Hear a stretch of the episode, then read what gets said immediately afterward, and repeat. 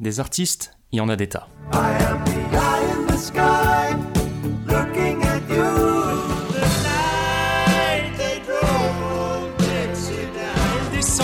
de la montagne sur un chariot chargé de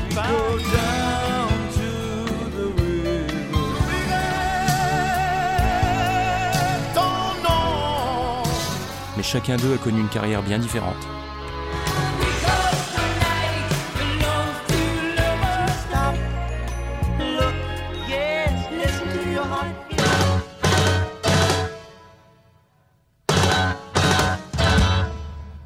Il est peut-être temps d'en reparler un peu.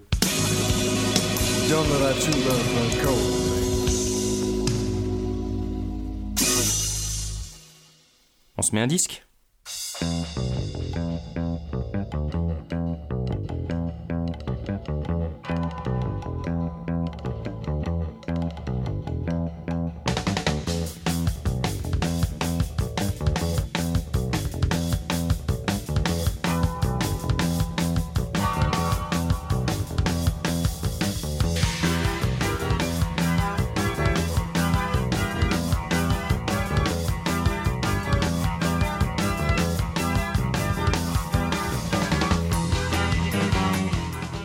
T'as entendu ça? Ça, c'est Nightwind, et c'est la première chanson du deuxième album du groupe Asia Minor, Between Flesh and Divine, sorti en 1980.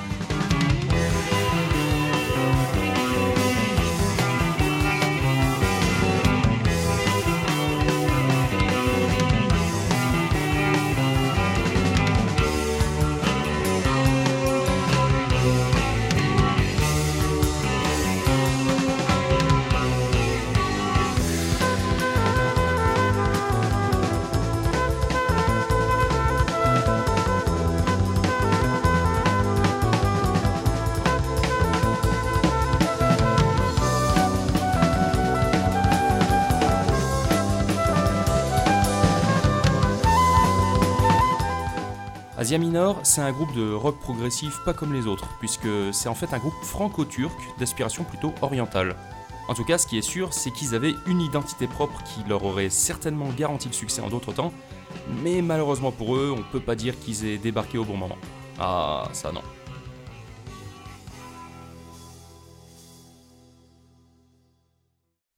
On est au début des années 70 en Turquie, et comme souvent à cette époque, c'est dans un lycée que l'histoire du groupe commence après la rencontre de trois étudiants au lycée Saint-Joseph d'Istanbul. Eril Tekeli, Setrak Bakirel et Jeanne Kozlou. Ça s'écrit euh, Can, mais ça se prononce apparemment Jeanne, ou Jean, je suis pas bien sûr. Bien que le premier soit plutôt jazz et les deux autres plutôt rock, ils vont quand même s'unir pour monter un groupe qui va pas mal commencer, puisqu'ils vont remporter deux prix d'auteurs-compositeurs étudiants lors d'un concours qui rassemblait plus de 250 participants, venus de toutes les écoles de Turquie. En 73, ils vont tous les trois immigrer en France pour tenter de profiter des bienfaits d'une scène musicale un peu plus ouverte qu'en Turquie. Mais si Setrak et Eril s'installent à Paris, Jeanne fait lui le choix de Grenoble. Pas longtemps du moins, puisque l'année suivante il rejoint ses deux compères qui entre-temps ont fondé un autre groupe appelé Leila, en référence à un personnage de la mythologie perse, ainsi qu'à la chanson d'Eric Clapton qu'il avait chanté au sein de Derek and the Dominos. Tu sais, euh, celle-là.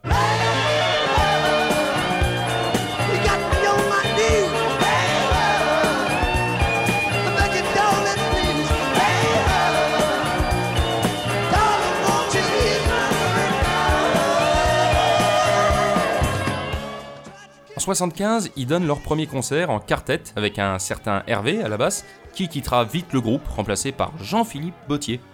C'est là qu'ils choisissent de prendre le nom de Asia Minor Process. Seulement, en 77, Jeanne quitte le groupe et part pour les États-Unis. Il est remplacé par un batteur de 16 ans, Lionel Beltrami, qui a déjà un peu de bouteille puisqu'il a déjà fait partie de quelques formations, et celui-ci va suggérer de réduire le nom du groupe à juste Asia Minor, ce qu'ils vont faire peu de temps avant que Jean-Philippe Bautier ne quitte le navire remplacé par le nouveau bassiste Paul Lévy. Oui je sais, ça arrête pas de bouger, c'est un vrai bordel.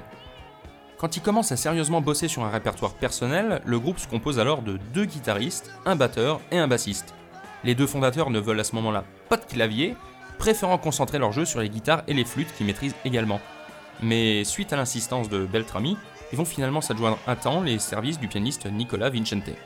Ils vont continuer à donner des concerts pendant un temps, surprenant généralement agréablement le public de par leur style mélangeant influences proche orientales et européennes, Mais sans album à leur actif, ils se rendent compte qu'ils filent tout droit dans une impasse, sans compter qu'ils ont aucun manager pour les chapeauter.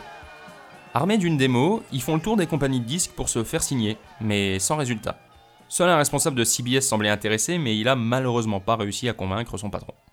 Pas grave, se dit le groupe, on va s'autoproduire Et c'est ce qu'ils vont faire, grâce à une petite aide financière de parents et amis. Ils commencent à enregistrer au studio Maya à Bondy, mais c'est à ce moment que Paul Levy quitte à son tour le groupe pour raisons personnelles. Ouais, il faisait visiblement pas bon être bassiste dans Asia Minor. N'ayant pas réussi à trouver un remplaçant, Cetrak et Eril se partagent finalement les lignes de basse, tandis que Lionel Beltrami rappelle à la rescousse Nicolas Vincente pour donner un coup de main. Ils finissent d'enregistrer et mixer vers la fin 78 et accouchent donc de leur premier album contenant 9 titres, Crossing the Line.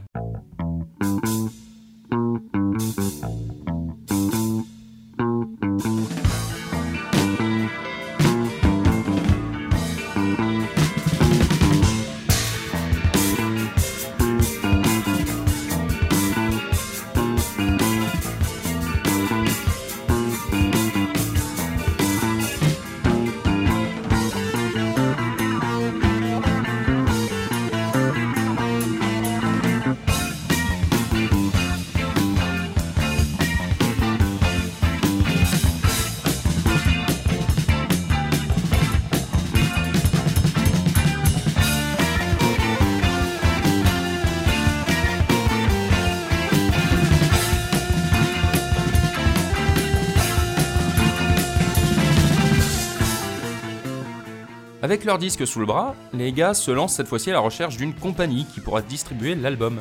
Mais là encore, ils font chou blanc. Faut dire qu'à cette époque, euh, on est en pleine vague punk et le disco est pas encore mort. Alors des mecs qui débarquent avec un album de rock progressif aux influences proche orientales, eh bah ça avait malheureusement peu de chances de passer. C'est les impératifs du marché, quoi, qu'est-ce que. Là encore, le groupe se démonte pas, et ils vont fonder pour l'occasion leur propre label afin de pouvoir le sortir. Cetrak et Eril vont même designer la pochette eux-mêmes, et finalement Crossing the Line sort le 19 avril 79 chez quelques disquaires parisiens. Ils auront droit à quelques lignes dans un numéro du magazine Rock and Folk, mais en dehors de ça, c'est évidemment un échec en termes de vente et de communication. Pour autant, Asia Minor se laisse pas aller et ils décident de poursuivre l'aventure. Ils vont d'abord chercher un nouveau bassiste. C'est là que Lionel propose le nom de Robert Kampler, un ami d'enfance musicien qu'il avait d'ailleurs accompagné à l'époque pour intégrer le groupe en même temps que lui, en tant que claviériste. Mais à ce moment-là, comme je t'ai dit, euh, ils en voyaient pas l'utilité. Alors, euh, ils l'avaient pas pris. Sauf que depuis, en plus de jouer du piano, il sait également améliorer la basse. Bref, c'est pas le dernier des manches. Il a même par le passé remporté un tremplin du golf Drouot en compagnie du frère de Lionel, Patrick, avec un groupe nommé Nansang. Pour te poser le truc, il s'agissait d'un concours dans une boîte que beaucoup considéraient comme étant le temple du rock à Paris, puisque c'est là qu'ont globalement commencé les Johnny Hallyday, Eddie Mitchell, Jacques Dutronc et consorts. Bref, le mec a déjà roulé sa bosse et il est engagé comme bassiste. Mais, car il y a un mais, avec le temps, nos deux musiciens turcs se sont rendus compte de l'apport que pouvaient apporter les claviers à leur musique, et ils demandent à leur fameux musicien à temps très partiel, Nicolas Vincente, de les rejoindre définitivement. Sauf qu'il refuse, préférant voguer vers de nouveaux horizons. Du coup, Robert Kampler récupère finalement la place de claviériste et un nouveau bassiste, Pascal Niro, est engagé. Je te jure que même moi j'ai du mal à pas m'y perdre avec tous ces changements.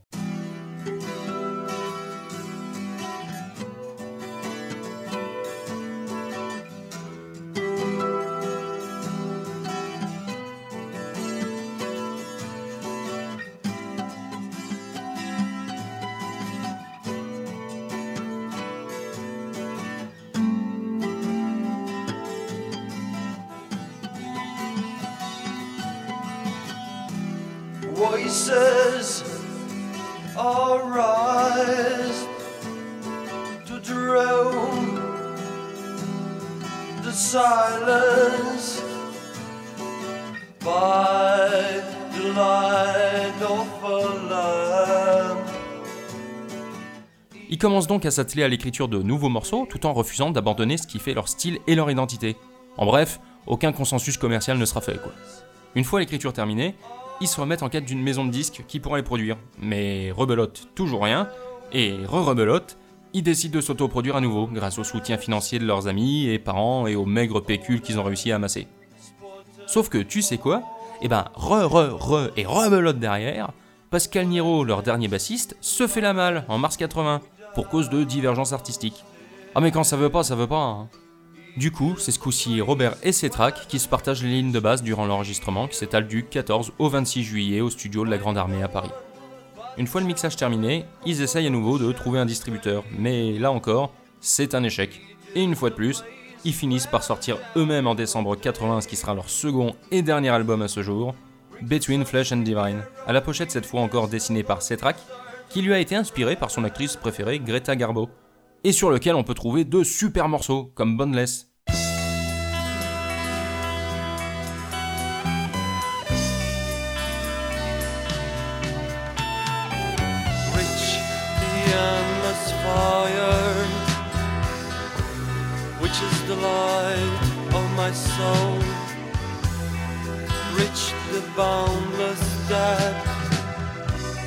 of a heart wasted in a.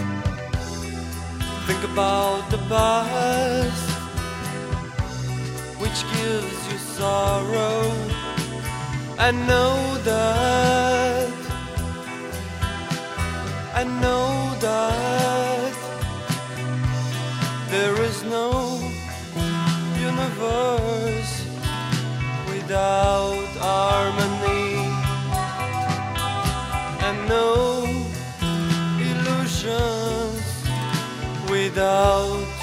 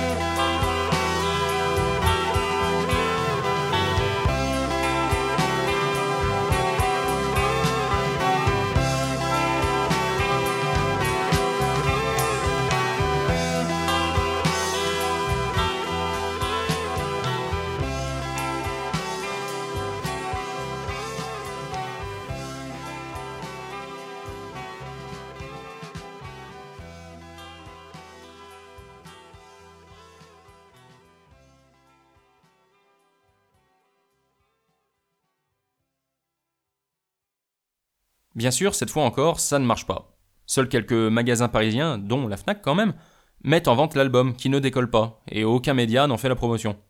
Ils vont tout de même avoir un petit coup de boost grâce aux radios pirates qui vont pas mal diffuser le disque. Grâce à ça, leur musique parvient aux oreilles du directeur du label Safari Ambiance, un label qui promeut les musiques africaines.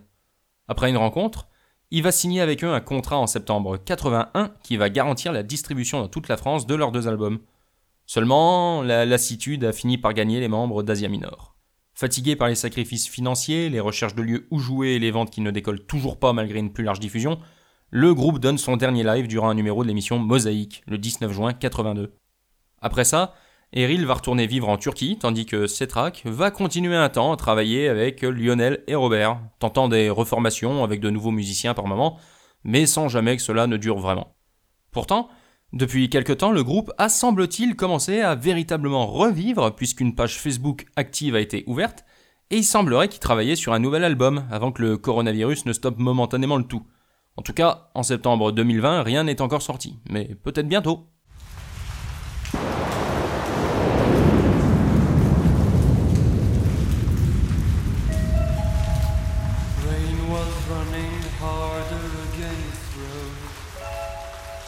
Of the car lights were dancing green and red.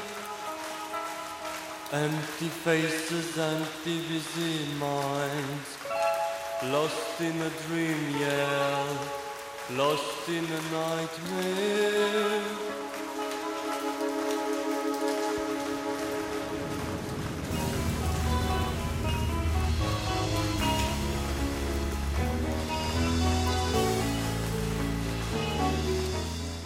Personnellement, j'adore Between Flesh and Divine. Je le préfère à leur premier que je trouve peut-être un peu moins maîtrisé, même s'il reste cool, hein, mais il m'a moins accroché. Ce qui fait la singularité de ces disques, c'est bien évidemment ce rock progressif à l'anglaise superposé à ses inspirations proche-orientales, dû à la nationalité des deux fondateurs du groupe.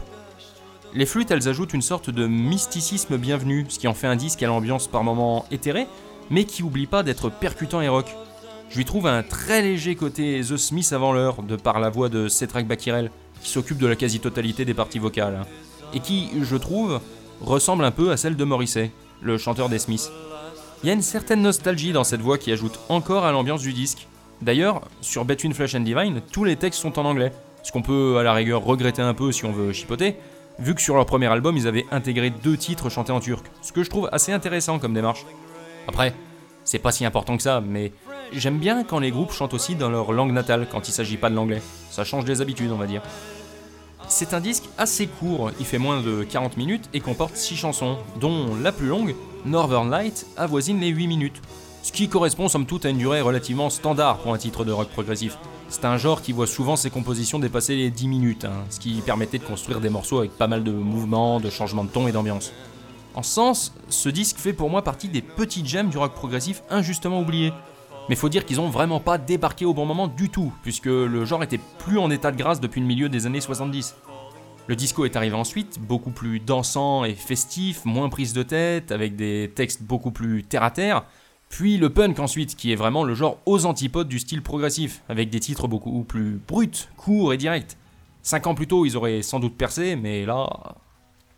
Asia Minor a tout de même commencé à avoir sa réputation réhabilitée à l'international grâce à un distributeur qui avait négocié un accord avec le groupe fin 80 pour distribuer leurs disques dans quelques pays, et tout particulièrement le Japon. Mais aussi grâce au label français Musea au début des années 90, qui se charge depuis longtemps de déterrer les petites pépites oubliées et qui a participé à leur réédition, ce qui est toujours une bonne chose. Enfin voilà, je te conseille de prêter une oreille à ce disque, voire aux deux. Si tu cherches quelque chose qui change par rapport aux colosses du rock progressif comme euh, Yes, Genesis ou Pink Floyd par exemple, mais qui s'en inspire quand même, eh ben tu peux tester. En plus, si t'es client des sons un peu orientaux, là c'est jackpot. Bon allez, moi je te laisse, c'est moi qui dois préparer le repas aujourd'hui, et si je rentre pas maintenant, ce sera pas prêt à temps. Mais j'entends que dédicace va commencer, donc euh, je te laisse avec ça. Allez, à la prochaine, ciao.